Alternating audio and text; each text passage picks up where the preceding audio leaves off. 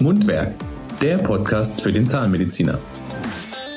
Hallo und schön, dass Sie dabei sind beim Podcast der ZSH. Unser Thema heute Berufshaftpflichtversicherung. Diese Versicherung ist mit Abstand die wichtigste Absicherung für Sie als Zahnmediziner, ganz gleich ob angestellt oder niedergelassen. Unser Berater Jörg Schröder aus der Geschäftsstelle in Berlin erklärt Ihnen jetzt, wie diese funktioniert und welche Schäden sie abdeckt. Ihre Berufshaftpflichtversicherung ist wohl die wichtigste Absicherung, die die Grundlage Ihrer selbstständigen Existenz legen sollte. Denn was nutzt das beste ärztliche Wirken, wenn es doch am Ende aufgrund von durchaus auch mal unberechtigten Forderungen von Patientenanwälten finanziell auf die Probe gestellt wird? Die Berufshaftpflichtversicherung ist ein Vertrag, der Sie ja schon relativ lange begleitet. Als angestellte Zahnärztin oder Zahnarzt, als Vorbereitungsassistent schon früh haben Ihnen die Berater sicher ans Herz gelegt, entsprechende Grundlagen zu schaffen. Auch als selbstständiger Zahnarzt ist die Funktionsweise der, der Berufshaftpflichtversicherung immer die gleiche. Versichert sind Personenschäden, Sachschäden und Vermögensschäden, wenngleich die eine eher untergeordnete Rolle spielen. Und weil hier eben Personenscheiern versichert sind, empfehlen auch die Zahnärztekammern Absicherungshöhen ab 5 Millionen Euro Deckungssumme, weil natürlich aufgrund ihrer Haftungssituation als der Verantwortliche in der Praxis sie von Patienten oder eben Patientenanwälten zum Schadenersatz herangezogen werden können. Es gibt drei Haftungsbereiche. Wenn Sie einen Patienten behandeln, haften Sie aufgrund des bestehenden Behandlungsvertrages. Wir haben den zweiten Bereich, dass sie auch, dass auch in der Praxis, nehmen wir an, wir haben angestellte Behandler, sie Delikte schaften, also derjenige, der aufgrund unerlaubter Handlung in die Haftung genommen wird, der konkrete Behandler am Patienten. Und es gibt natürlich die Haftungsfragen, wenn ja durch organisatorische Versäumnisse in der Praxis ein Patient zum Schaden kommt. Das sind die drei wesentlichen Merkmale. Ein vierter, nicht von jedem Haftpflichtversicherer angebotener Bereich ist der versicherte Erfüllungsschaden. Da auch ein Beispiel vielleicht mal aus der Praxis. Eine meiner Kundinnen wollte einem befreundeten Labor einen Gefallen tun, obwohl das nicht die erste Wahl war, hat sie einen Auftrag an das Labor rübergeschoben und am Ende des Tages war die Leistung eben oder die Arbeit nicht zufriedenstellend. Es musste mehrmals angepasst werden und am Ende des Tages sagte der Patient, ich mag die Nachbesserung nicht mehr haben, ich bin mit dem Behandlungsergebnis nicht zufrieden. Meine Patientin drohte auf dem finanziellen finanziellen Kosten für das Labor sitzen zu bleiben. Das ist ein klassisches Beispiel für einen Erfüllungsschaden, wo man seinen Haftpflichtversicherer, wenn eben dieser Passus in gewissen Bandbreiten mitversichert ist, auch zur Hilfe ziehen kann.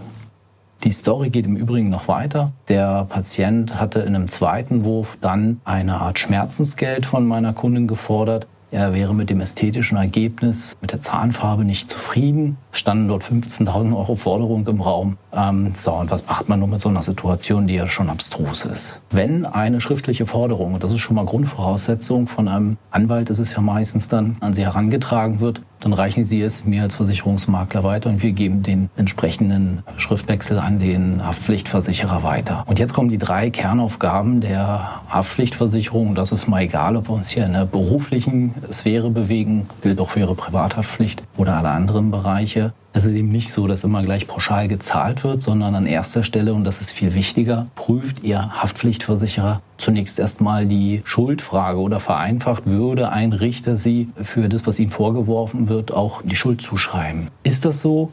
Dann zahlt der Haftpflichtversicherer im Rahmen der Deckungssummen und wenn wir hier an Schmerzensgelder denken, an Lohnausfallkosten denken, an Ausbildungskosten denken, dann erklärt sich auch diese relativ hohe Versicherungssummendimension.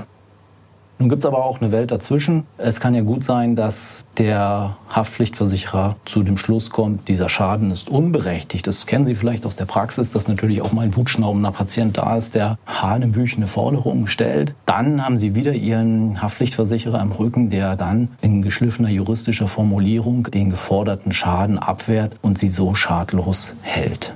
Das sind vielleicht so die Grundmerkmale von der Berufshaftpflichtversicherung.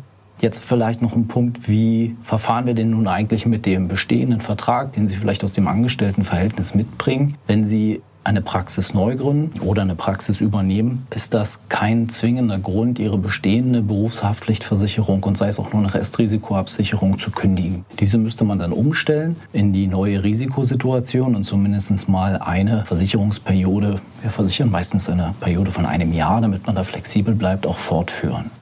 Versicherer kalkulieren nun für selbstständige Zahnärzte unterschiedlich. Das hängt damit zusammen, wer denn eigentlich bei ihrer Berufshaftpflichtversicherung abgedeckt ist. Das sind zum einen Sie als Behandler, das ist aber auch, und das zumeist kostenfrei, eher nichtärztliches Personal, also die Helferin, der Techniker und so weiter. Auch die Vorbereitungsassistenten sind in der Regel kostenfrei in ihrer Berufshaftpflichtversicherung integriert.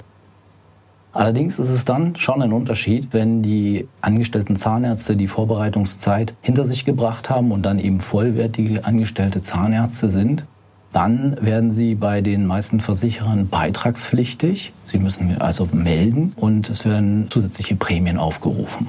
Einige Anbieter versichern automatisch mehrere angestellte Ärzte oder Zahnärzte in der gleichen Fachgruppe kostenfrei mit. Die sind natürlich dann von der Dimension teurer als Versicherer, die pauschal nur den Inhaber versichern und dann den angestellten Zahnarzt zubuchen.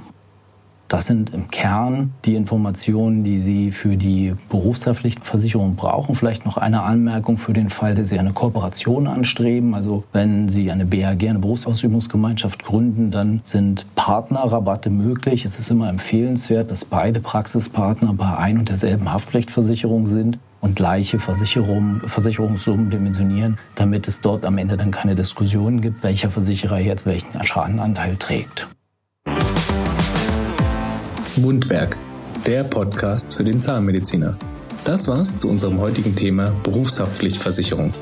Mehr Informationen rund um den Beruf des Zahnmediziners finden Sie auch in den weiteren Folgen unseres Podcasts. Und wenn Sie Fragen an uns und zu den Leistungen der ZSH haben, besuchen Sie uns auf www.zsh.de.